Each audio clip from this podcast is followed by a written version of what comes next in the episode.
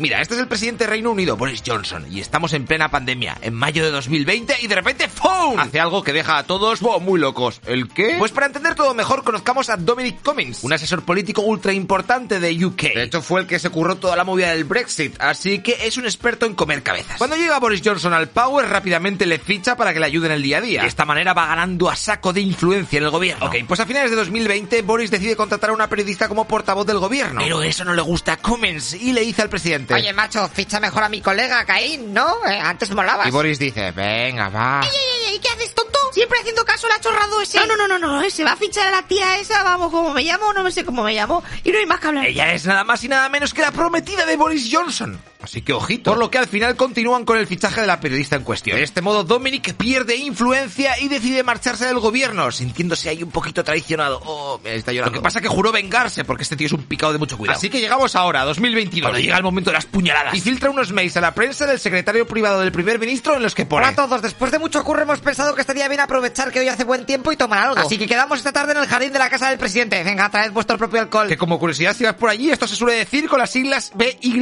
o B. Bring your own bottle. Entonces, claro, la policía se ha puesto a investigar a ver si esto es verdad. Porque la fiesta tuvo lugar en mayo de 2020. O sea, de hecho, esa misma mañana uno de los ministros había recordado en televisión. Solo pueden reunirse con una persona de fuera del domicilio en exteriores, ¿eh? Y a dos metros de distancia. Luego van y por la tarde se va de fiesta el gobierno, pero El presidente a este escándalo se ha defendido diciendo... Ey, lo siento, gente, no sabía que era una fiesta, creía que estábamos en una reunión de trabajo. ¿Y en esa estamos a día de hoy? ¿Crees que debería dimitir Boris Johnson?